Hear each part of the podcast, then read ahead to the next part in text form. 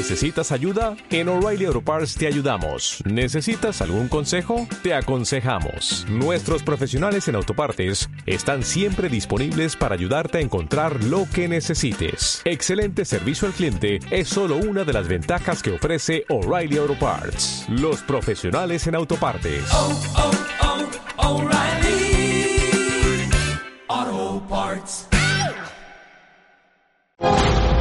A todos los compartimientos, ¿preparados? ¡Deprisa! ¡A vuestros puestos!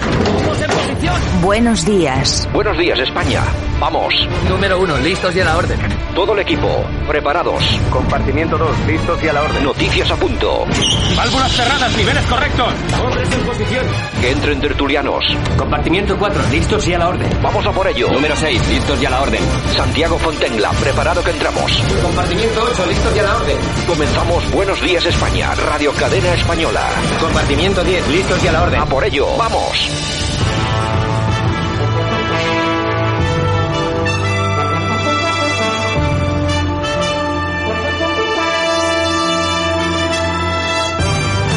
Buenos días España, hoy es día 24 de junio 2021, comenzamos aquí 60 minutos de radio repletos de información, hoy tenemos que ir rapidito porque tenemos un poco de todo, saludos de todos los que hacemos posible este programa, también de Javier Muñoz en la técnica y por supuesto de este que os habla. Nosotros comenzamos aquí, Buenos días España, vamos allá.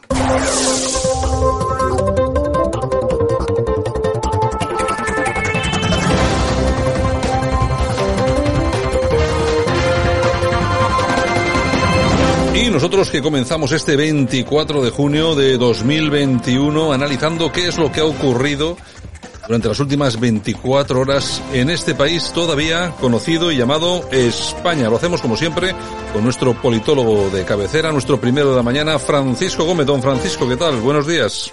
Hola, buenos días, Santiago. ¿Qué tal? ¿Cómo están todos? Sufriendo estamos todos, sufriendo. Pues sí, ¿no? Bueno, alguna ¿no? alegría hemos tenido con la selección, pero bueno, a buenas horas mangas verdes. Sí, bueno, 5-0, suficiente para pasar de ronda. La verdad que no esperábamos gran cosa de la selección, pero bueno, ¿no? de hecho Morata empezó fallando como debe ser, pero bueno, al final la cosa, la cosa fue a mejores, ¿no? En fin, como te decía, la cosa está, la cosa está rara, la cosa está rara porque todas las minorías que forman la diversidad de grupúsculos que apoyan a PSOE y a Podemos en el Congreso y que en definitiva son un error de la ley electoral que tenemos en España y por lo tanto un exceso de representatividad en el Parlamento Nacional, pues están de enhorabuena porque al fin y al cabo lo que se ha demostrado es que el Estado de Derecho o, el Estado español pues está pasando por unas horas muy bajas, ¿no? Unas horas en las que han mostrado sus índices de debilidad eh, ante estas minorías pues de una forma absolutamente escandalosa. Todo empezaba, lógicamente, en el Congreso de los Diputados a primera hora, donde se producía una vez más uno de esos numeritos en los que pues la bancada socialista pues le dedicaba una- un, un gran aplauso a, su líder, Pedro el Magnánimo, o también Pedro el Traidor, ya tenía varias, varias secciones o varias maneras de llamarle.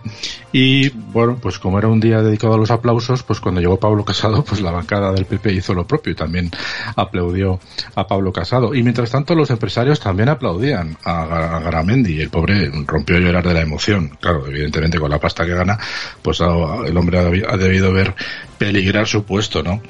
En fin, hoy teníamos la noticia que todos esperábamos y es que los delincuentes eh, por los golpistas catalanes iban a salir de la cárcel, como así ha sucedido, mientras que Pedro Sánchez pues disfrutaba de uno de sus artículos publicados en el diario El País, en el cual nos decía a todos que los indultos buscan recuperar la convivencia y que este gobierno cree en la unión de España y de los españoles y que asume la diversidad territorial de nuestro país con orgullo como parte de su fuerza. Y también dice el presidente en su artículo que es momento de, reto- de retomar el diálogo.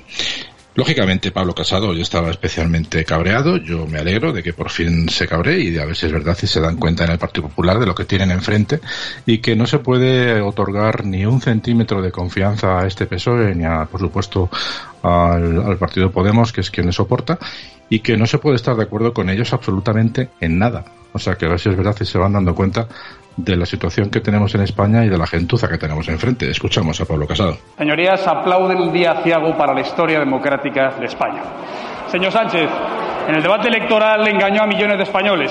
Dijo yo no pacto con independentistas. Es mentira. Falso es falso. Nunca es nunca. No es no. Pero no dijo solo esto. Dijo que prometió no indultar a los presos del procés, que traería a Puigdemont ante la justicia y que penaría con cárcel los referéndums ilegales. Usted llegó al poder apoyado en una mentira y se retuvo en ese poder con un engaño masivo. Ayer cruzó el Rubicón. Ayer echó la suerte de España en manos de los que quieren destruirla, desarmando a nuestro Estado de Derecho.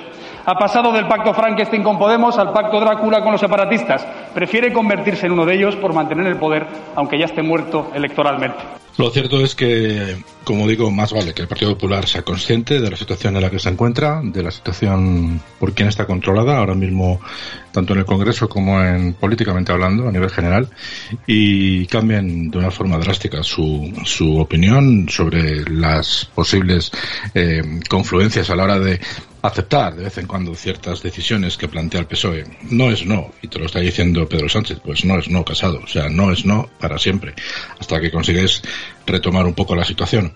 Mientras tanto, ¿qué hacía Bascal? Pues a Bascal no me digan por qué, ni me pregunten el motivo, pero no estaba en el Congreso. Estaba en la televisión, en el Toro TV, más o menos a eso de las 12, 12 y media de la mañana, hablando de lo que va a hacer Vox.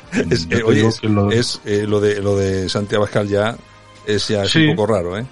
Bueno, yo lo comento habitualmente porque es que me extraña tanto que no esté en el Congreso. No sé si es que el hombre no está preparado, no lo tiene en contrato, que tampoco me extrañaría porque este hombre lo tiene todo bien firmado. O, el motivo, eh, pero bueno, imagino que sus fans pues eh, no, no estarán contentos al no verle.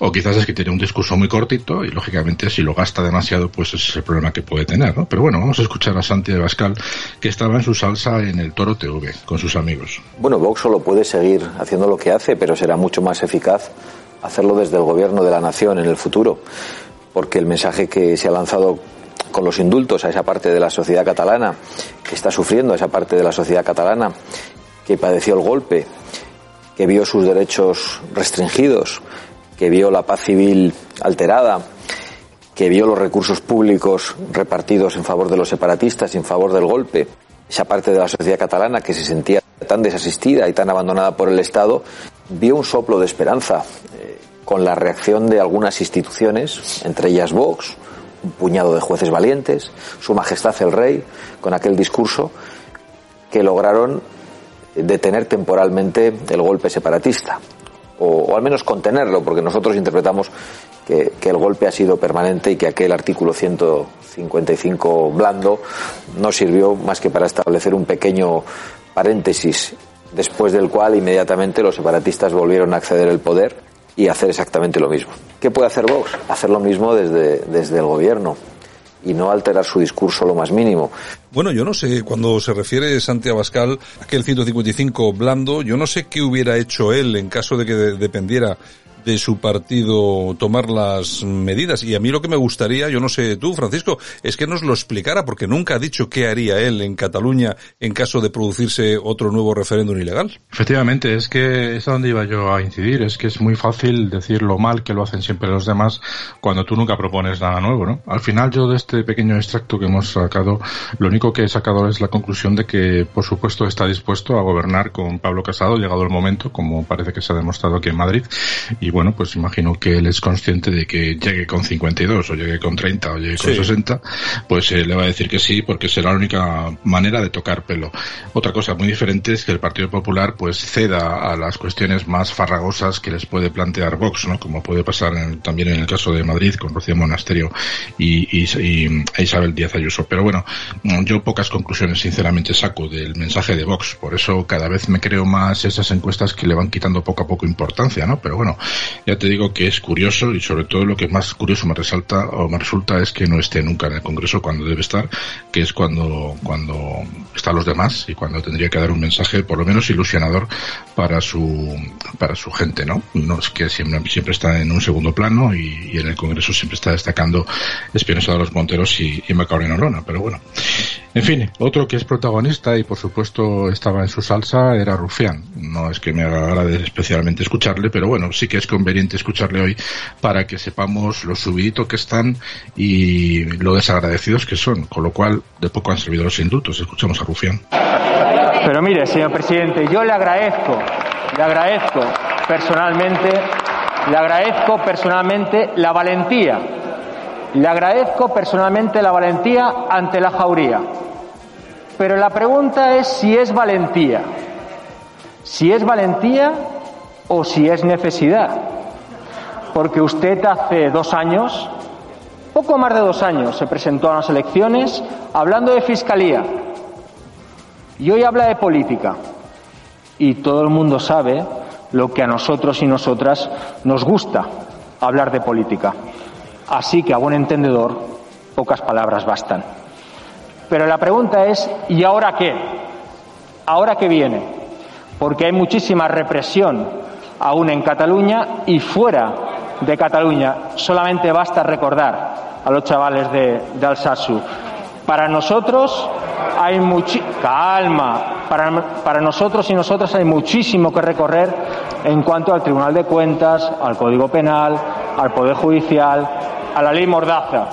Bueno, pues eh, ahí seguimos con los chavales de Alsasu y este tipo de cosas, ¿eh? Sí, le preguntaba qué era después, ¿no? Y después lo que viene precisamente es Otegui. Otegui que ha aparecido en escena, por supuesto, para pedir lo suyo. Ya sabemos lo que es, ¿no? Él se ha atrevido a decir que los cientos y cientos de presos que tienen que ver con, con terrorismo etarra, pues que ya están tardando en que el gobierno empiece a hacer cosas, ¿no? O sea, que fíjense, se ha abierto la veda. Desde luego también lo que ha empezado es que algunos medios de izquierdas pues han empezado a preguntar cómo se podría encajar un referéndum. No se llamará de autodeterminación, se llamará de otra forma y al final el objetivo es modificar y crear un nuevo estatuto que, bueno, pues facilite las formas y las maneras, eh, dando un rodeo posiblemente a la Constitución para que, pues en definitiva, pues el autogobierno sea cada vez más importante en Cataluña para pasar, pues poco menos que parecer un Estado asociado, ¿no? En fin, hoy yo revisando las redes sociales me gustaría destacar un par de tweets. Uno es de convivencia cívica que decía que en muchos países del mundo hay regiones con movimientos separatistas, pero en ninguno el gobierno les entrega la educación, una policía armada a sus órdenes y 40.000 millones de euros para gastar contra el Estado. Los nacionalistas tienen razón, la culpa es de Madrid. Y esto y terminan en T. Y lo digo y resalto este tuit porque también he visto mucha gente que sufre en Cataluña el acoso por, ser nacionalista, por ser constitucionalista, mejor dicho, o españolista, y también le echan la culpa a Madrid por la inacción históricamente que ha demostrado, ¿no? Otro que también, pues a través de las redes eh, me parecía interesante lo que ha dicho era Fernando Sánchez Dragó, que no es que a veces me interese lo que diga, pero hoy creo que era un tuit interesante. Decía, España, hoy pobreza, pérdida de libertades, desinformación, nombramientos para cargos de gentes del partido, sandeces feministas, patochadas en el uso del idioma español, robos, tirones de bolsos a personas mayores, asalto y ocupación de viviendas, subida de impuestos y más. En fin, un tuit bastante, bastante pesimista, pero que refleja sin duda alguna la situación de España ahora mismo. Y dos eh, noticias cortas para terminar, Santiago. Este miércoles, eh, Pere Aragonés viene a Madrid, a Moncloa, para entrevistarse con Sánchez. Van a poner, un, imagino que en funcionamiento de nuevo la famosa mesa de negociación. Y el viernes le toca a Isabel Díaz Ayuso, la madrileña, la madrileña que tiene claro que como los empresarios catalanes pues son separatistas, pues que paguen ellos los impuestos y la juerga y la fiesta. Así lo decía. Escuchamos Isabel y con eso terminamos. Voy a llevar una propuesta interesante al presidente del gobierno y es que, dado que los empresarios catalanes, la mayoría, por lo que veo, están a favor de estos indultos y de este camino hacia la independencia, pues que lo sufraguen ellos con sus impuestos y con su dinero y no los empresarios, los catalanes, o sea, los empresarios, los autónomos o el contribuyente madrileño. Eso es una de las peticiones prioritarias que le llevaría al presidente del gobierno, que Madrid no está para pagar esta fiesta a nadie y que no pienso permitir ni que toquen la política fiscal ni económica de la Comunidad de Madrid para esto. Bueno, no me extraña luego que la gente vote Ayuso. Don Francisco, buenos días, hasta mañana. Hasta mañana, un saludo. Escuchas Buenos Días España. Aquí no nos callamos. Al humillarse personalmente ante los golpistas, el presidente del Gobierno ha ultrajado la figura institucional que representa y, por tanto, a todos los españoles, faltando gravemente a la responsabilidad y a la dignidad de su cargo. Personalmente, no voy a consentir que ni la empresa, ni los autónomos madrileños, y mucho menos el resto de los contribuyentes paguen esta fiesta. Si el Gobierno lo pretende, antes lo pagará él políticamente. No existe generosidad cuando se ejercita frente a aquellos que nos intimidan. Bueno, pues ahí estaba la presidenta de la Comunidad de Madrid, como siempre, hablando clarito, ¿eh? Nítida, o sea, se puede decir más alto, pero más claro Sí. es de las pocas que hablan. Sí, la verdad es que no queda ninguna nin- ningún algo ningún espacio para que alguien pueda dudar de lo que de lo que piensa la presidenta. Hombre, me gustaría que todos los políticos actuaran con la misma contundencia y que se tomasen se- en serio, bueno, que se tomasen tan en serio esto que estuvieran dispuestos a tomar medidas. Es que yo lo, lo que veo es que el, el actual gobierno hace lo que le da absolutamente la gana y la oposición es bastante limitada, ¿eh? porque incluso eh, estoy viendo que Vox, que ahora está diciendo lo de la moción de censura y tal, pues bueno, me parece muy bien. Si se ponen todos de acuerdo, aunque no salga, bueno, que se pongan de acuerdo. Pero es que la verdad es que no estoy viendo demasiada contundencia. No sé qué está pasando. Pues yo creo que lo peor está por llegar, o sea que imagínate. Bueno, pues ya veremos a ver. Buenos días, España.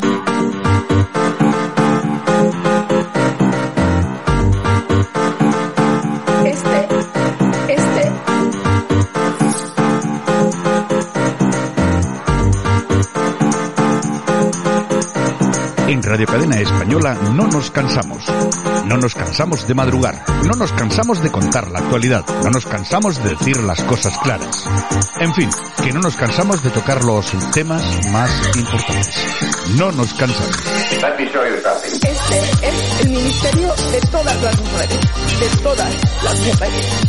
Bueno, pues aquí estamos. Hoy es día 24 de junio 2021, cumpliendo con nuestra cita, como siempre, la, la que, vamos, la que no falla ni un solo día, es Yolanda Ceo. Buenos Aquí días. estamos, para, vamos, para lo que haga falta. No, vamos, es que eh, ni aunque le quiten el transporte, viene, o sea, viene, viene andando. Vengo andando. Durante toda la noche viene andando desde Si hace falta, sí. El caminito de Santiago hasta aquí. Bueno, ¿qué nos traes? Bueno, pues los indultados de Sánchez que ya han salido a la calle de la cárcel y amenazando además. El Estado español debe ser condenado. Ganaremos, es lo que han dicho los Jordis. Es que a mí, es que esto me, me resulta, es que parece una comedia, parece una, una comedia de estas eh, bar- baratas, porque, vamos a ver, les, les indulta el tipejo y encima los tíos salen de gallitos de la cárcel diciendo Sí, sí, que sí. tienen que condenar al Estado español y que lo van a volver a hacer, Pues que claro ellos que están en la línea de la independencia. Claro que sí, que es lo que han pactado con Sánchez. Hombre, claro, hombre, ellos lo- Por eso ellos- te decía antes, lo peor está por llegar. Es que ellos lo hacen porque saben que pueden hacerlo.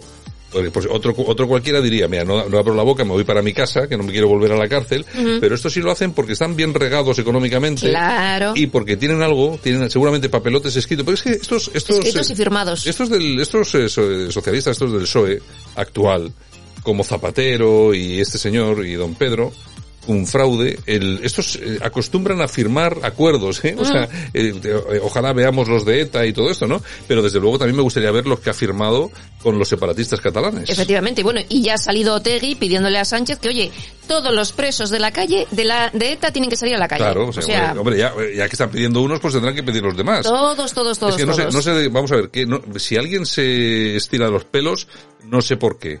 Porque ya era de suponer que si unos consiguen una cosa, los otros van a ir rápidamente Claro. a pedir, a pedir la otra. Bueno, Exactamente. En fin, bueno, y los bares que no encuentran camareros. En Almería hay 40.000 personas cobrando prestaciones, de las cuales 6.000 son de hostelería, y oye, que no quieren currar. Pues hombre, vamos a ver.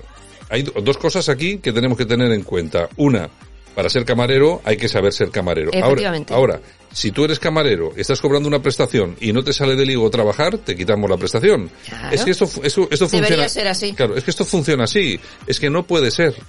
No puede ser. Hombre, lo que pasa que yo también entiendo a mucha gente, a muchos, eh, a muchos trabajadores españoles que dicen, me están dando la prestación, no sé, de lo que sea. Es que me pongo a trabajar para cobrar, eh, yo qué sé, eh, Prácticamente igual. prácticamente lo mismo y encima tengo que estar bien, tengo que estar sirvi- sirviendo cervezas a ilegales que cobran una paguita eh, y que vienen aquí a tomar las cacharras a, aquí Y al tengo que estar ocho horas de pies. Y tengo que estar ocho horas de pie para servirles a estos señores que viven a cuenta de mis impuestos buenas cervecitas. Pues seguimos con las paguitas. Claro, es que es que es, es la pescadilla que se come la cola y esto es lo que está alimentando el actual gobierno. Pero va a haber un momento que no va a haber dinero ni paguitas, ¿eh? Hombre, y encima ahora nos dicen que el otro día nos decía el ministro que en España hacen falta 250, bueno, el ministro Ábalos, que hacían falta en España 250.000 inmigrantes al año hasta el año no sé qué, es decir, hasta hasta llegar a los dos millones y medio. Pero vamos a ver, señores, ¿para qué queremos dos mi- eh, 250.000 inmigrantes más al año si, si tenemos 6 millones de parados? O sea, a trabajar. Claro, ¿no sería mejor buscar trabajo a la gente que ya está aquí, a los españoles que están aquí? Y si, y si, oye, todos los españoles están trabajando, pues los inmigrantes que están aquí también hay que darles trabajo. Pero ¿para qué traer más? Es que ustedes nos están metiendo en una envolvente que, que, a ver, luego cómo vamos a salir de ello, porque claro, aquí hay una cosa que está muy clara. El, el tema este, ustedes se van, dejan el gobierno y se van millonarios de todo esto. Claro. Ustedes se van sin un solo problema económico. Pero los que nos quedamos aquí, a ver cómo salimos de esta, de esta es la que nos están metiendo ustedes. Claro. A ver ¿Tú, crees, ¿Tú crees que vamos a salir? ¿Tú crees que vamos bueno, a salir? eh, Siendo, no lo sé yo. Siendo optimista. No lo sé yo. Bueno, zasca a Jesús Calleja. Resulta que publica un tuit pidiendo al doctor César Carballo, experto en pandemias, más optimismo y oye, que no hay que asustar a la gente con el tema del COVID, ¿no? Y entonces, claro, le ha respondido el doctor diciéndole que ser optimistas nos ha costado cuatro olas de COVID, miles de muertos y, hombre, que sé preparar escenarios para las catástrofes. sí, claro, es que este, es que este es el país, este, esto es como cuando ve usted a cuatro señores viendo las obras, que parece que son todos ingenieros. Aquí el que, el que todo sabe. Cuando hay las obras en un portal de una casa, uh -huh. siempre hay un vecino que es arquitecto, o sea, sí, siempre sabe más Eso que el lo has de... puesto mal. Que, pues bueno, pues lo mismo ocurre con esto, con estos listos, el Calleja este. Oye, habrá que decirle al Calleja cómo tiene que hacer su programa. Claro, el Calleja este que se dedica a viajar por el mundo y tal y cual, que a mí no me gusta en absoluto, pero bueno, eh, tampoco voy a ir a decirle yo qué es lo que tiene que hacer a su trabajo. Pues eso, cállate la boca. Y no digas y deja, a los expertos. Claro, y deja a los expertos eh, decir lo que les dé la gana. Vamos, digo yo, eh, no digo, sé, me digo, parece. Sería lo más normal. Bueno, PSOE y Ciudadanos necesitarán el apoyo de Podemos para gobernar en Jaén. Tres concejales de Ciudadanos han abandonado el partido por el tema este de los Oh. indultos. Y bueno, pues ahora parece ser que... Pero, pero vamos a ver, pero han abandonado, si son de Ciudadanos, no han abandonado por Sí, pero este. están gobernando con Ah, PSOE. ah, vale, y les han quitado el apoyo por el tema de los indultos. Muy bien hecho. efectivamente. Oye, mira, oye, pues eso es una cosita, es una cosa... Javier, danos un aplauso, por favor. Dale un aplausito. A los de Jaén. Vale, a los, a los de Jaén solo, porque... Sí, señor. El resto sigue hablando, hablando, pero sin más, ¿eh? Bueno, bueno. O sea, bueno, y asociaciones civiles catalanas que se unen por primera vez en un acto en defensa de la Constitución. Y entre ellos está Convivencia Cívica Catalana, Impulso Ciudadano, España y Catalans, en fin. Eh, No voy a decir más. Siete. Vamos a ver. Yo, el, yo el, el- el problema que hay en Cataluña es el separatismo. Luego otro grave problema es cómo se ha alimentado ese separatismo desde Madrid. Y luego que hay una parte de los catalanes que se sienten españoles que se movilizan en- de forma, pues eso, muy, muy, muy, muy extraña y muy rara. Muy light. Es, es decir, que, que, bueno, que hay veces que sí, que hay gente que, como aquella manifestación, incluso en la que habló Borrell, creo que habló Borrell, fíjate tú. Aquello cayó en el olvido. Pero eso cae en el olvido. Vamos a ver. eh, y luego, eh, uniéndose estas eh, asociaciones, que vamos a ver, yo creo que, bueno, ellos lo hacen porque creen de verdad que hay que hacerlo y yo estoy con ello, ¿no? Pero es que de verdad yo creo que no ayuda. Vamos a ver, ¿eh? Te lo digo sinceramente y con esto no quiero, no quiero quitarle mérito a nadie. Pero a mí me parece que no ayuda eh, que se movilicen todas las asociaciones y que salgan 600 personas a la calle. Exactamente. Porque la imagen que se da es de una debilidad de, de tal calibre que vamos, que aquí aplauden, aplauden con las orejas todos los separatistas. Vamos a ver, salir a la calle está bien, claro que está bien salir a la calle, pero con unos mínimos. A mí no me vale de nada, como el otro día veía yo un vídeo de, de este de, de Roberto Vaquero, que se reía de unos que habían aparecido en Colón, que era del Partido Comunista no sé qué, que eran tres personas con una pancarta. Vamos a ver, usted, es que pues me parece bien, pero no vaya a hacer el ridículo. Efectivamente. Y en cuanto, y en cuanto a este tipo de cosas, a mí me parece que la gente que sale es gente muy bien intencionada, gente que tiene mucho valor, eh, gente que seguramente es muy patriota, pero vamos a ver, tenemos que considerar lo contrario. Frente a lo que está haciendo esta gente, que salgan 200 personas a la calle, la verdad es que es dar una imagen patética. Y lo que yo digo, eso tenía que estar perfectamente impulsado por los partidos políticos constitucionalis- constitucionalistas, que tampoco lo hacen ninguno, ¿eh? Ni PP, ni Ciudadanos, ni Vox. Y así nos va. ¿eh? Porque aquí cada uno, los partidos políticos en el tema de Cataluña, cada uno lo que quiere es llevarse sus votitos. ¿eh? Llegar a la Generalitat, no sé qué, para aquí, al Parlamento, digo, no al Parlamento, y, eso, y así lo están haciendo. Y por eso siempre se ha llevado mal, y así estamos. A río revuelto, ganancia de pescadores. Bueno, pues si te parece, vamos a ir con una cosita que nos duele muchísimo. Aquí estamos como cada mañana con el precio justo, cómo nos mete el gobierno la mano en el bolsillo. En esta ocasión, ¿cuánto nos ha costado el viaje de Sánchez al liceo para hablar de los famosos indultos? 20.000 euros. 20.000 euros que se han gastado para reírse de todos los españoles en Barcelona. Así nos va. Viaje ida y vuelta del señor Sánchez, seis vuelos en helicóptero y dos en Falcón. Bueno, me, 20.000. pa- me parece barato, ¿eh? Yo creo, yo, Oye, yo- no podían ir en el tren este, ¿cómo se creo- llama? Ah, ah, el hablo. el Oh, hablo, hablo. el hablo, sí, que el es- hablo. que es a 7 euros. Pues oye. Oye, pero a mí me parece todavía barato, ¿eh? Con tanto Falcon y tal, 20.000 euros. De verdad, de verdad. me parece poco dinero. Esto no tiene nombre, señores. ¿Qué más? En fin, bueno, y Carmen Calvo eh, le dice a Vox que el fascismo lleva 200 años repartiendo carnés de nación. Esto es impresionante, señores. eh, vamos a ver, eh, a, mí, a mí lo que me preocupa es la ignorancia. Vamos a ver, el fascismo hace 200 años. eh, Básicamente. mm, esto, vamos a ver, eh, ¿qué había? ¿Qué había? No, no, eh, lo que había hace 200 años era, serían otras cosas. Fascismo, desde luego no existía, porque el fascismo ha nacido hace cuatro días, como quien dice. Simplemente hay que ir a hablar con Mussolini y compañía. En España, en España, eh, si alguien quiere decir que ha habido fascismo con Franco, pues bueno, vale, pues que lo diga, 40 años. Pero díganme ustedes ahora, por favor, ¿dónde están los fascistas? Es que no hay, es que es mentira, es que es falso. O sea, es que no hay, en España no hay de eso. Puede haber gente que sea más de derechas, como es Vox, que es un partido conservador a la derecha, y luego puede haber gente pues de centro derecha, como es el Partido Popular, o de centro centro centrísimo, como, como Ciudadanos, pero que no, que en este país puede haber cuatro descerebrados, pero es que no hay fascista, que no hay. Que es mentira. Es que es falso.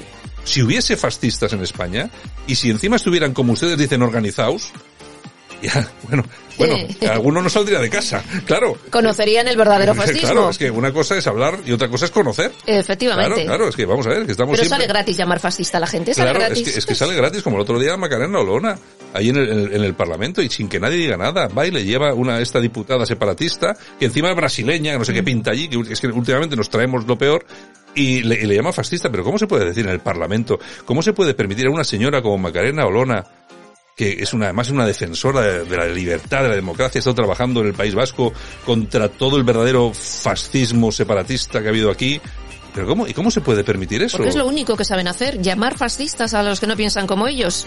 En fin, bueno, el polen transporta las partículas del COVID-19 más lejos y facilita la propagación del virus, lo que nos faltaba. Nos van a prohibir las plantas. Cada grano puede transportar cientos de partículas a la vez. Vaya chorradas. Vamos a ver, es que yo, es, vamos a ver, es que esto, el polen ya transportaba el ébola, por ejemplo, eh, y no ha llegado. O sea, vamos a ver, es que, es que son unas cosas, son uno- unos alarmismos. Hay que yo, contar cosas. Yo no sé para qué. Déjenme ustedes en paz, a mí y a todos los españoles, que nos queremos quitar la famosa mascarilla. Exacto, el sábado. Sin, sin que nos pongan multa. Y déjenos tranquilos. Y que sea lo que Dios porque quiera. ahora, a ver si ahora resulta que, que te vas a quitar en el monte la mascarilla y como hay polen, te, entra, te quitar. te entra el coronavirus. Anda, no vengan a tocarlo. Ay, ay, ay. Bueno, y la Audiencia Nacional que imputa al presidente de Iberdrola, Ignacio Sánchez Galán, por los negocios con Villarejo.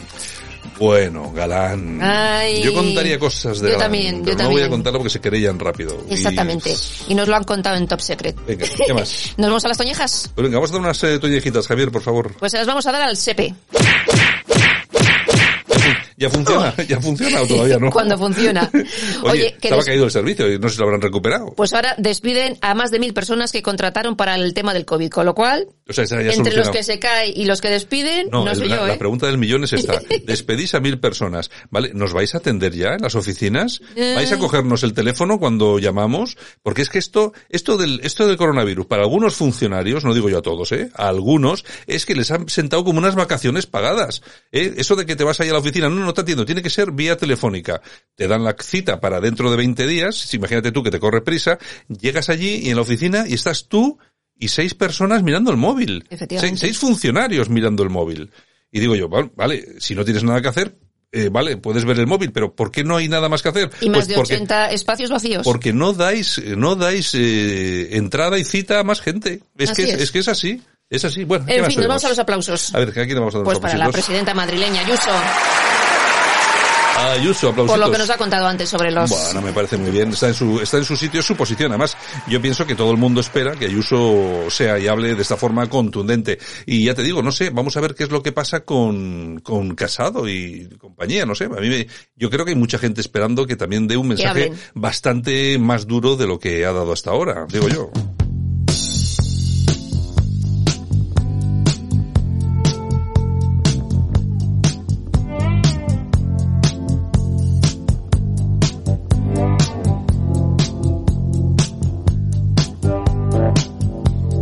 Bueno, pues hoy en la sección esta de efemérides, pues tenemos a los Fleetwood Mac.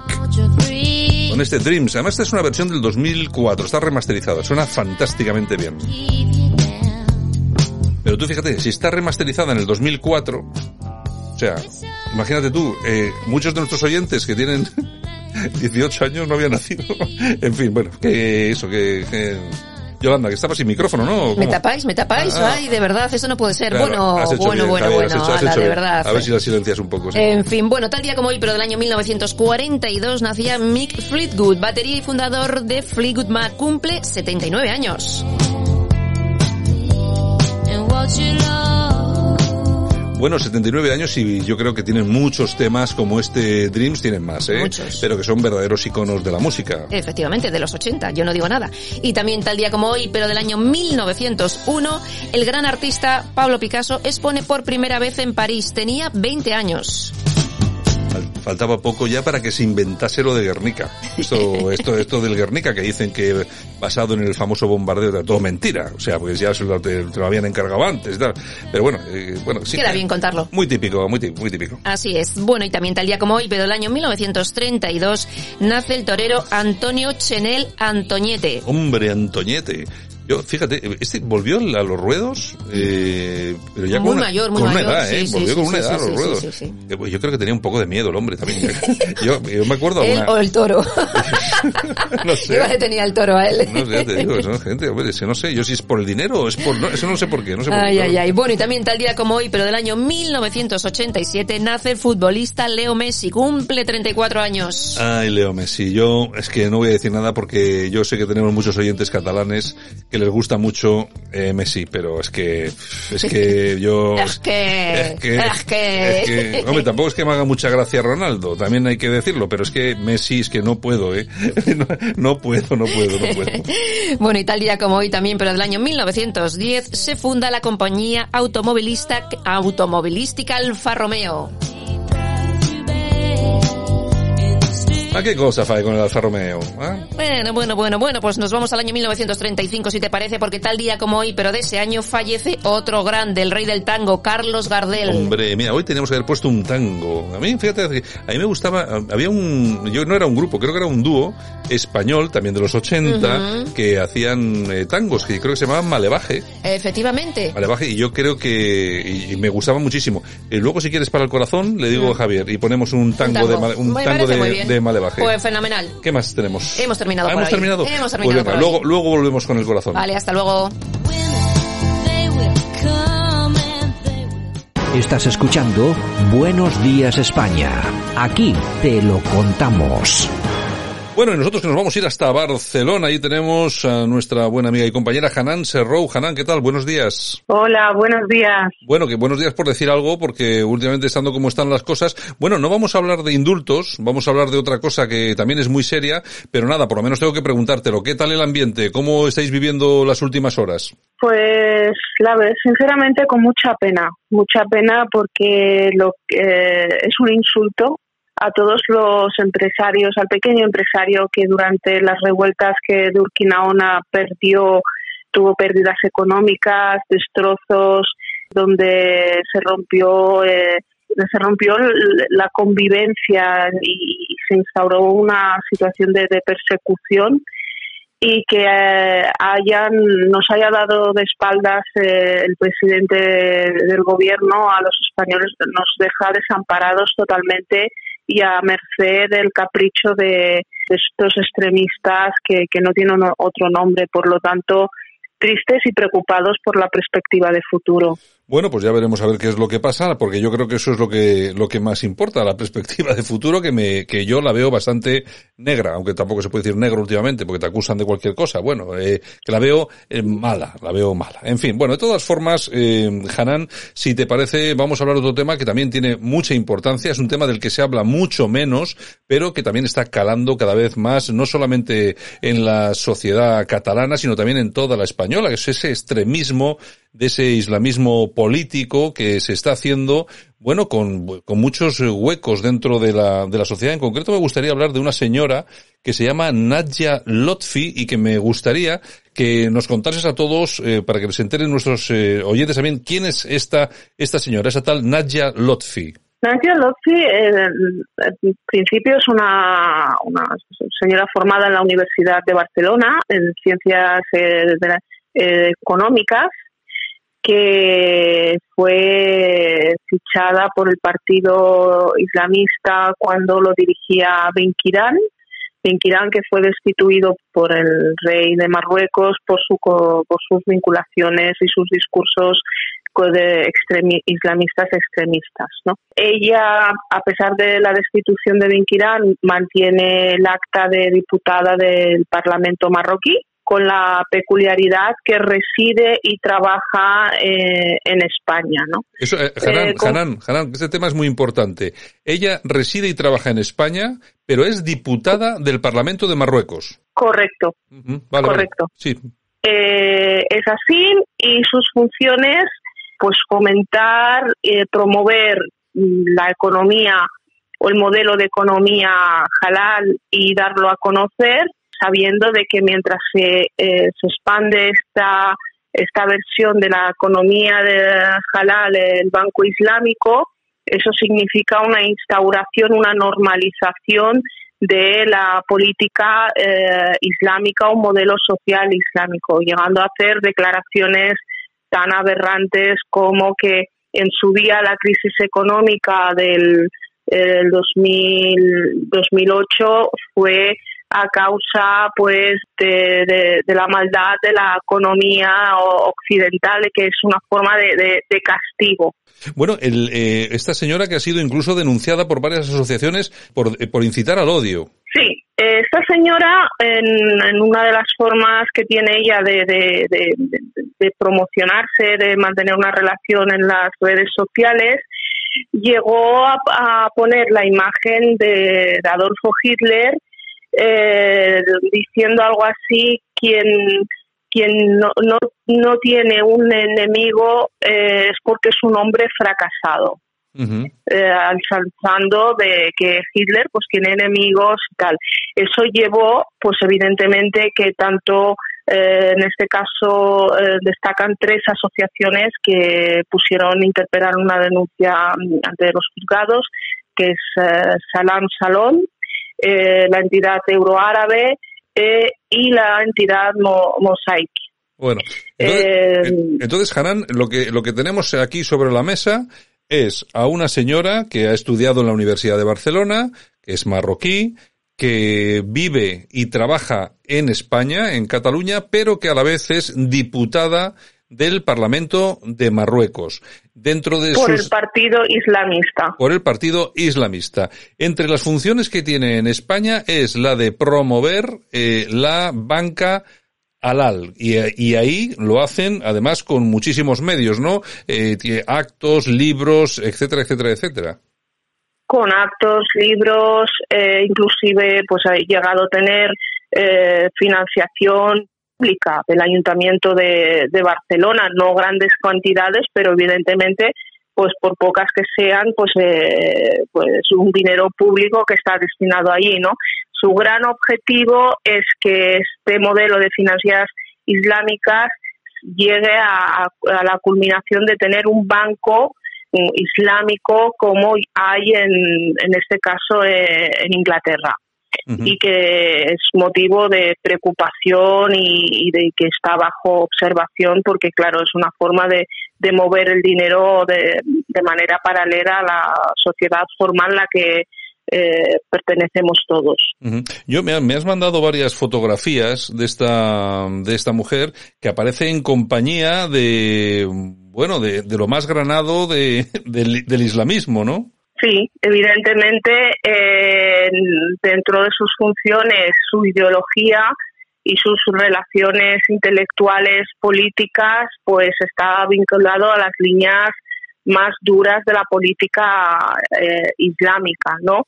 Y con el objetivo de expandirlas en lo que es Europa y lo que es Latinoamérica, que ha realizado diferentes diferentes viajes es una persona, siempre he dicho, tenemos una imagen del extremismo, del radicalismo, de algún perfil bajo, pero este es el prototipo de, de, persona que con nivel académico alto, con un conocimiento de una mundología amplia, pero dentro de la ideología y los parámetros de, de una sociedad islámica eh, basándose en la ley, la Sharia islámica para instaurar y normalizar y penetrar en las instituciones y en los foros de debate de nuestra sociedad.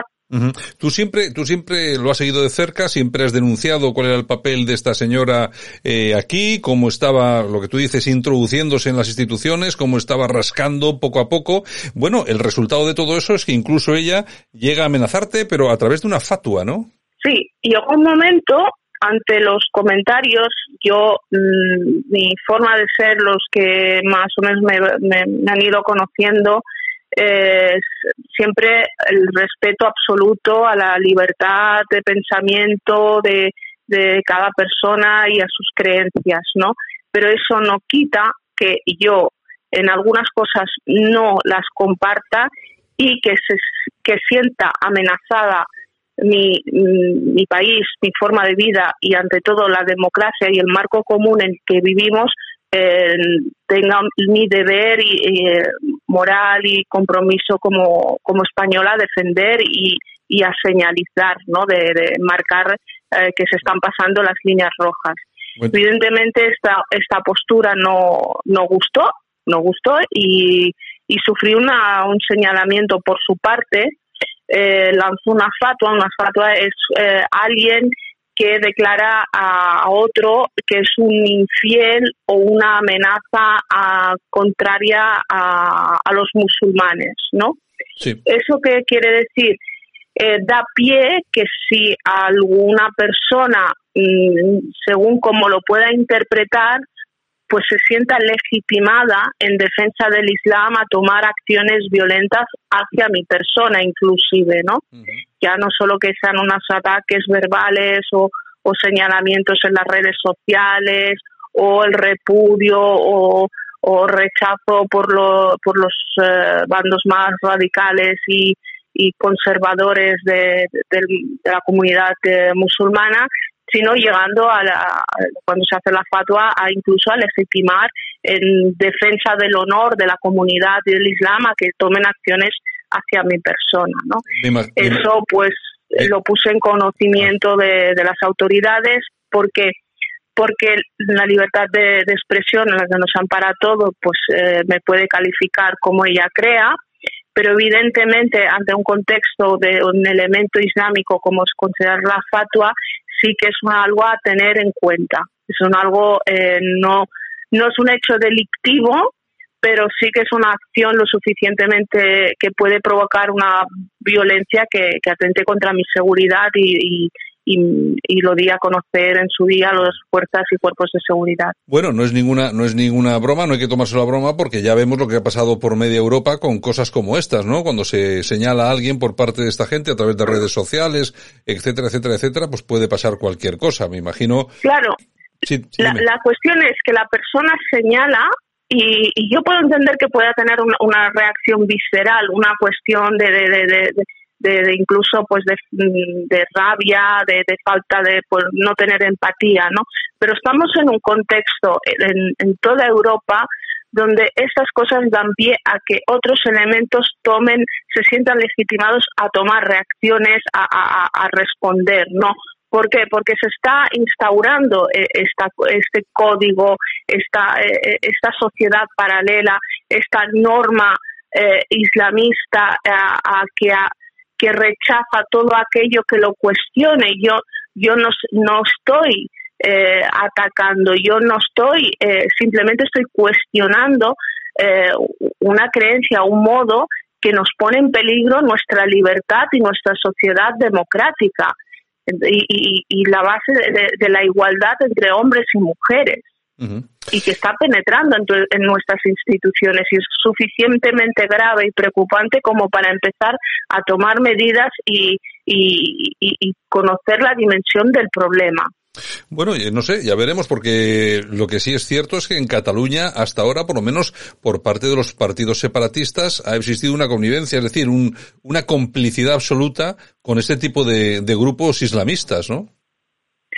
Ha existido esta convivencia y se mantiene por la sin razón del independentismo que su argumento es que eh, conseguirán la independencia cuando todo el mundo vote indiferentemente de su condición y su, su situación administrativa.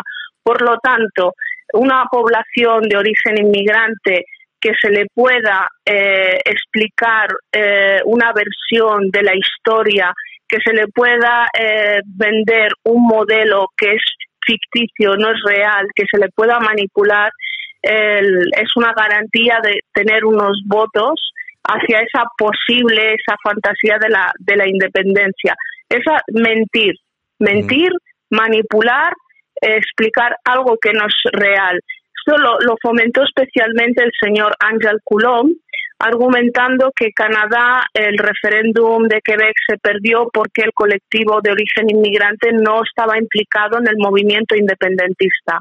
Y de ahí inició toda su, su campaña de trabajar en las comunidades eh, musulmanas, indiferentemente la, la, corriente, fueran islamistas, fueran de un eh, sector más conservador, menos democrático, para inculcarles la idea que una Cataluña independiente es una Cataluña que prácticamente será una Cataluña islámica, algo absurdo, ¿no? Y sin pensar que eh, este apoyo eh, lleva em, tendrá tendrá consecuencias. Van a pedir una contrapartida y esta contrapartida ya la están exigiendo al margen de que se llegue a la independencia. Por ejemplo ya han conseguido de que en las escuelas ciertos personajes puedan eh, eh, argumentar el temario eh, de la religión musulmana en, el colegio público, cuando por otro lado se, se, está retirando, se ha retirado la religión cristiana. es una sin razón absoluta. Bueno, en todo caso, lo que eh, sí tenemos que tener en cuenta es que más allá de lo que todos conocemos, que es el proceso independentista que estamos viviendo y que en toda España nos está poniendo, pues bueno, en una tesitura peligrosísima, hay otros temas de los que se habla mucho menos que son muy peligrosos para todos los ciudadanos españoles que viven en Cataluña y en toda España, como es, por ejemplo, esta eh, islamización constante, apoyada e impulsada por el separatismo catalán que se está produciendo en, en nuestro país. Tan importante que eh, se pueden ya observar cosas como estas.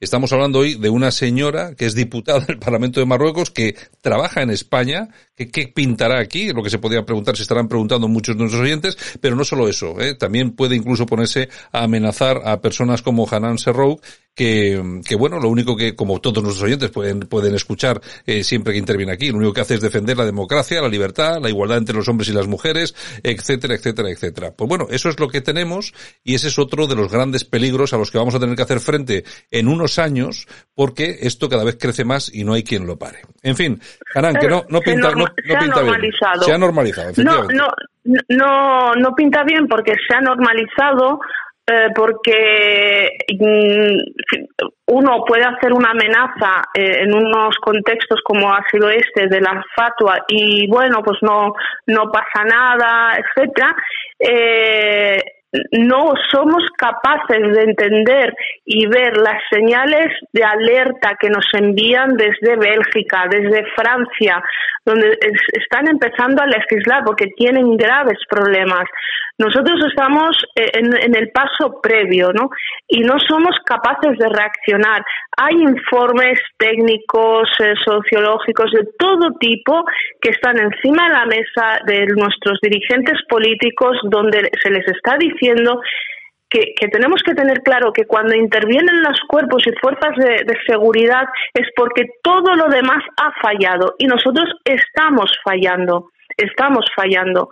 La libertad, la igualdad no tiene sentido si no participamos de un marco común de convivencia y si no, no nos sentimos orgullosos y responsables de nuestra sociedad y de nuestro país, de nuestro modelo, porque si no esto no tiene sentido.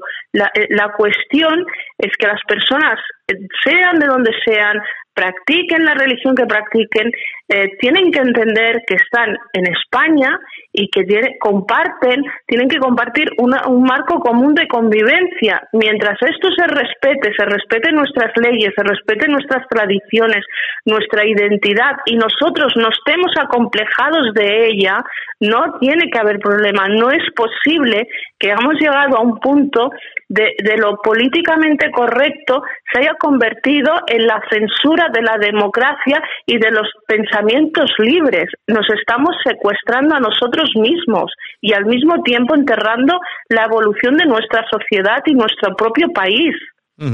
Pues así es, así de, así de contundente es el tema, Hanna. En fin, pues nada, pues muchas eh, gracias por estar con nosotros aquí esta mañana y nosotros seguimos eh, hablando la semana que viene sobre algún otro tema. ¿De acuerdo, Hanan? Gracias, un placer. Un abrazo muy fuerte. Un abrazo a todos. Escuchas Buenos Días España. Aquí no nos callamos. Y nosotros continuamos con la actualidad esta mañana. Vamos a hablar de cuestiones internacionales. Para ello nos vamos hasta Murcia.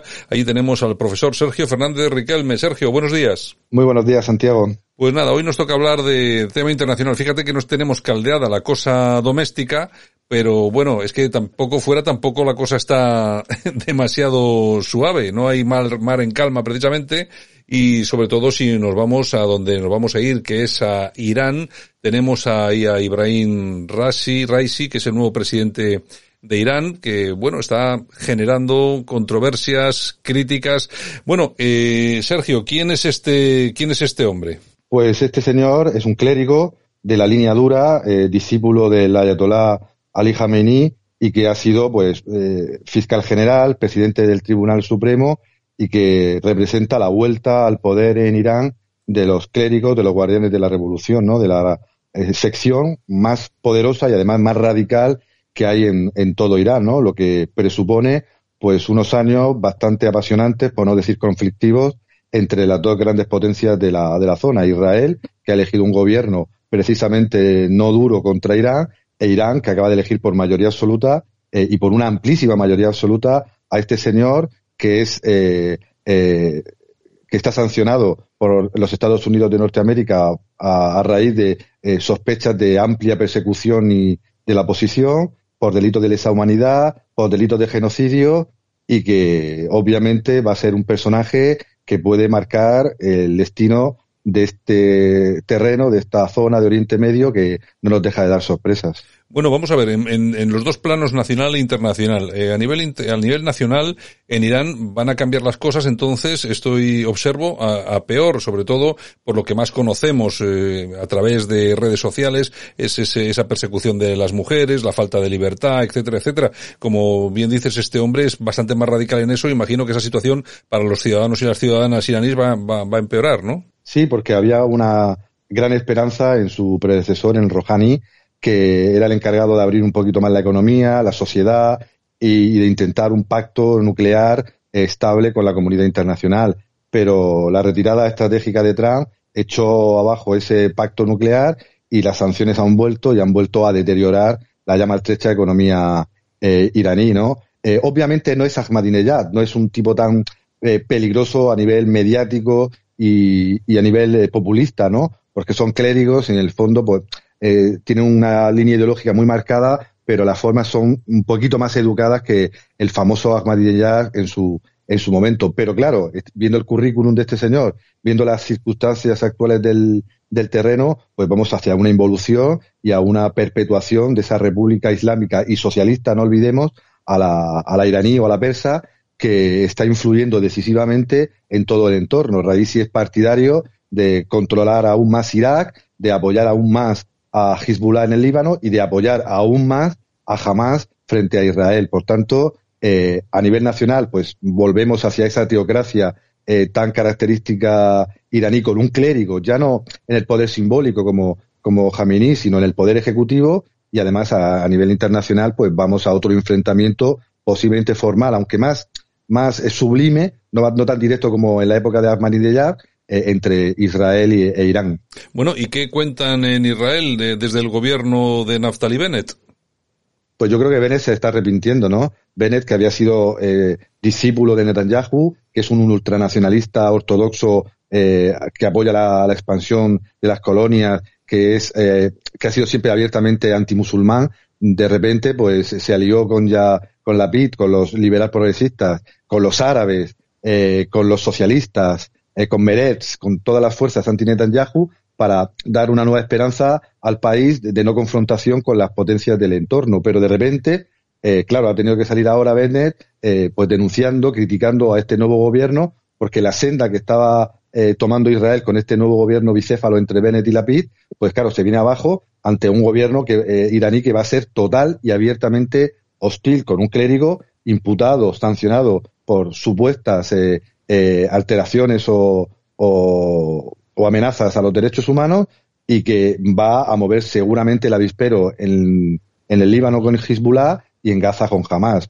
Por tanto, veremos ahora esta estrategia anti-Netanyahu si funciona o no funciona con una Irán que ha elegido a un guardián de la revolución. Bueno, ¿cómo va a interactuar ahora este nuevo presidente de Irán con Siria, por ejemplo? Pues obviamente va a intentar apretar las tuercas a todas las organizaciones que están dominando eh, la zona, ¿no? Eh, Arabia Saudí se dio cuenta del eh, potencial expansionista que tenían los persas, los iraníes en la región, que estaban pues prácticamente dominando directo o indirectamente Irak, Siria, Líbano y otra, incluso Yemen, con los hutíes, y por eso se alió o llegó a un pacto de no agresión e incluso con buenas negociaciones económicas con Israel.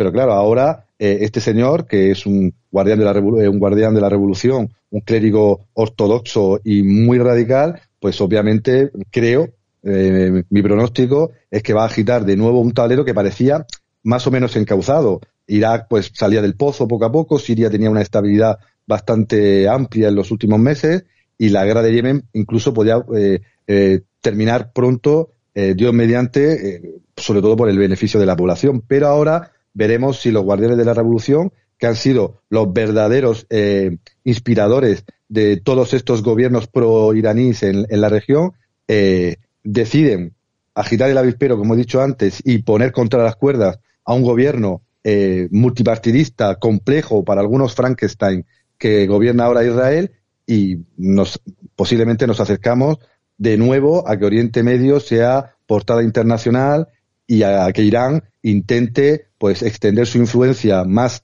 en la región y acorralar, como es su objetivo fundacional, al Estado de Israel. Bueno, una última pregunta sobre el tema. Eh, aquí siempre que se habla de Irán se habla de ese desarrollo de armas nucleares que podría eh, que podrían estar trabajando en ello. De hecho, yo creo que evidentemente están trabajando en ello.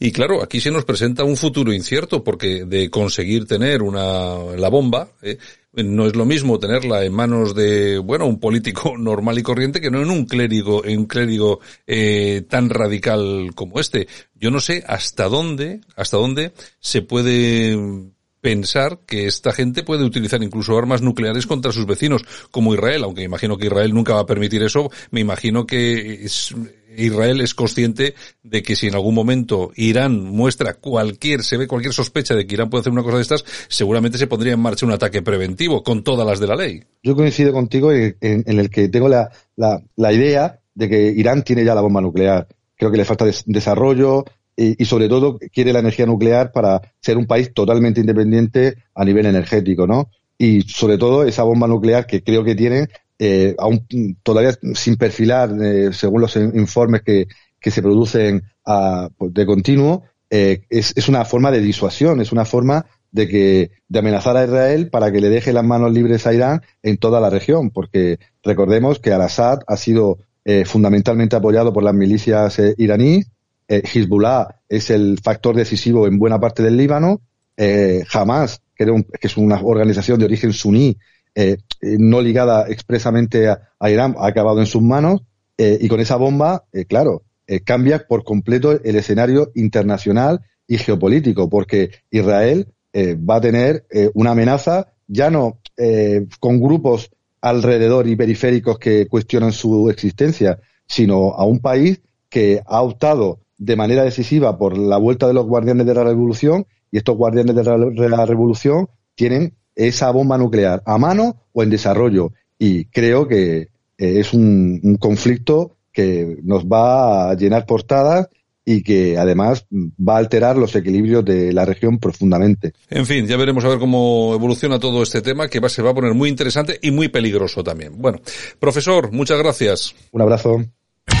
Escuchas Buenos Días España. Aquí no nos callamos. El mundo fue y será una porquería,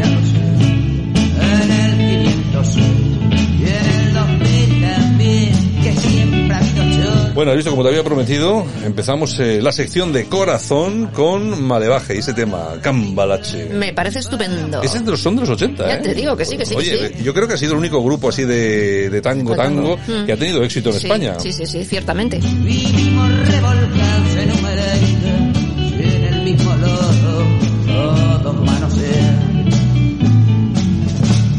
Resulta que lo mismo ser derecho que. Bueno, buenísimos. Bueno, ¿qué tenemos hoy? Bueno, pues hoy el corazón tiene nombre de mujer, Mila Jiménez, eh, Hombre, que Mila. fallecía ayer. Pues sí, ya comentábamos nosotros también eh, ayer Llevaba un poco una el tema, mala. que ya no quisimos decir nada del tema. Bueno, de hecho, la semana pasada, el miércoles pasado, varios de sus compañeros de Sálvame, entre ellos Jorge Javier, se despidieron de ella en casa, ¿eh? Sí. Así que, bueno, eh, eh, ayer pudimos ver, no iba a haber Sálvame, no, Ujú. no se iba a emitir, pero al final... Hicieron eh, un pequeño homenaje. Sí. Como un regalo, así definía Mila Jiménez su trabajo en Sálvame. Pero el regalo nos lo ha hecho a ella, a nosotros, durante más de una década, protagonizando momentos que quedarán para siempre grabados en la historia de la televisión. Pero me lo plantearon. Divertida, natural, Mila siempre ha sido capaz de reírse de sí misma, excepto cuando le tocaba disfrazarse. Estamos todos especialmente emocionados, especialmente emocionados. Bueno, Mila, Mila Jiménez que ha tenido grandes momentos en la televisión. Bueno, yo también... Momentazos. Yo, tengo que ser también sincero sobre este tema que a mí me parece muy bien. Lo de Mila, pues que eh, sí que ha sido una referencia dentro de, de la prensa, pero atención, a mí cuando hablan de Mila como periodista, pues la verdad es que no me lo parece. A mí más me parece, pues es una persona que se ha dedicado al tema del corazón, que es donde ha tenido éxito, en el Sálvame y con anterior, en con anterior en algún otro programa.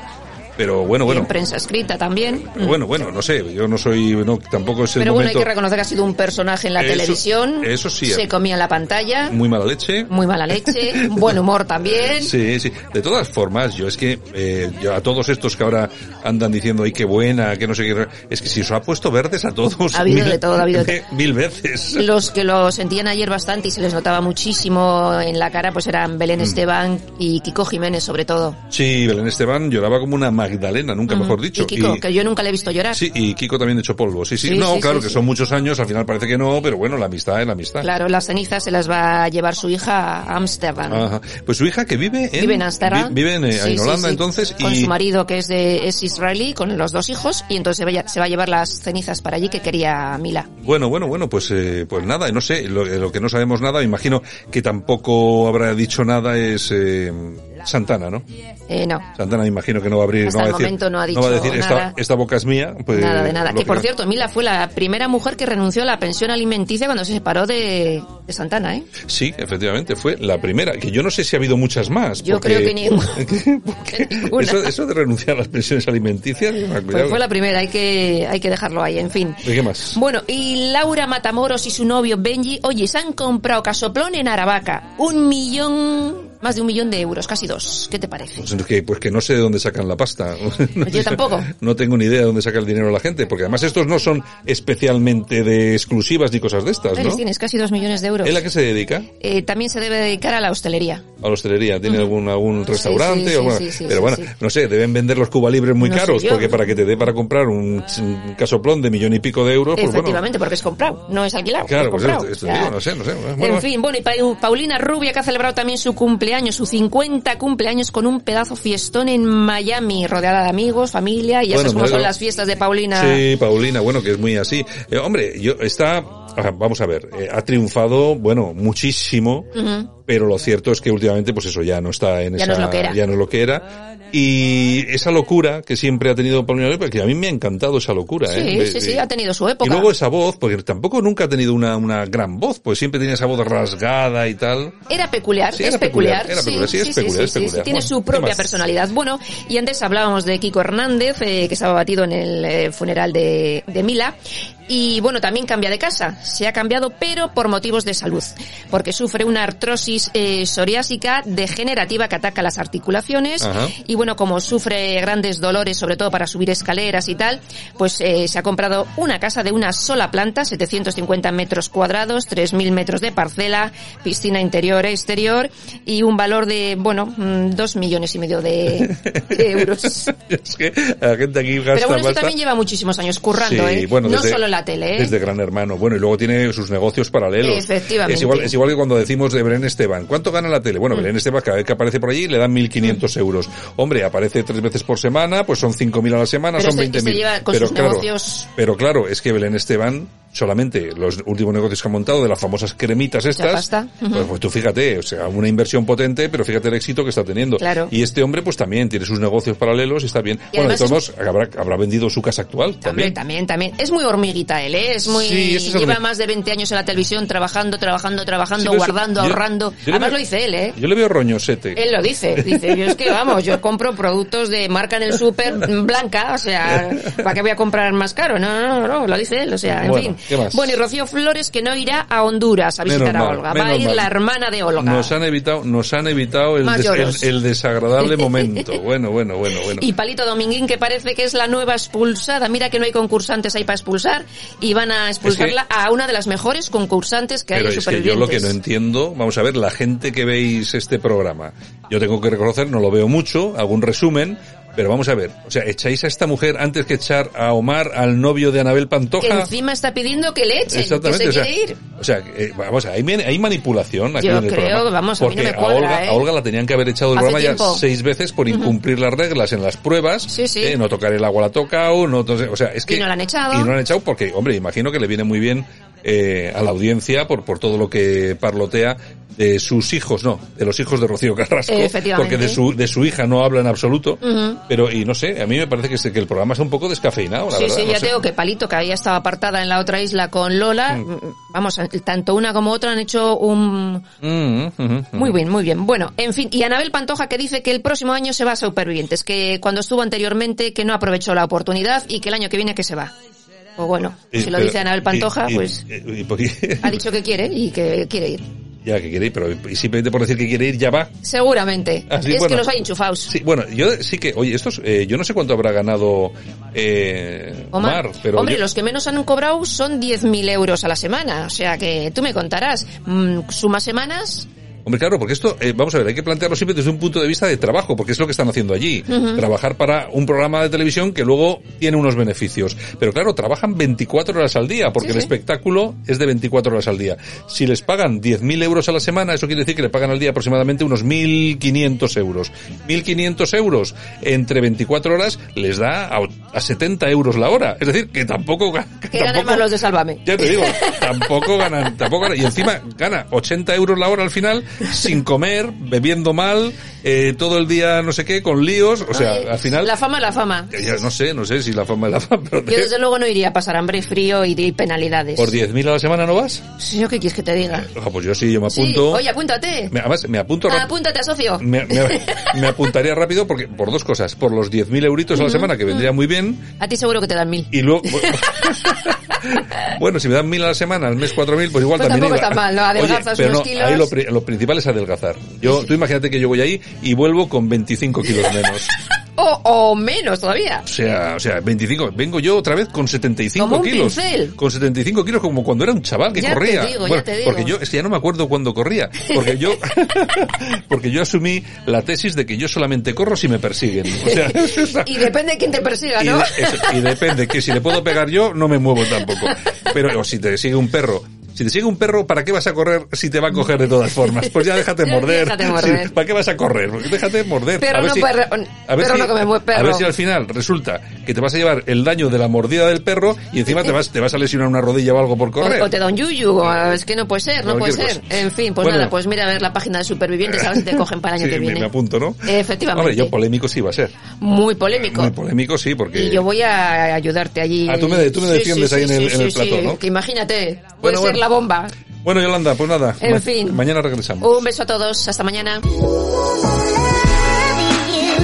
Y nosotros que hasta aquí llegamos por el día de hoy, saludos súper cordiales de todas las personas que participaron en el programa, Javier Muñoz, que estuvo como siempre en la técnica, y este que te habló, Santiago Fontenla. Mañana regresamos aquí en Buenos Días España. Un saludo muy fuerte para todas las personas que nos sintonizaron a través de todas las radios que emiten este programa cada mañana en toda España. Chao, hasta mañana.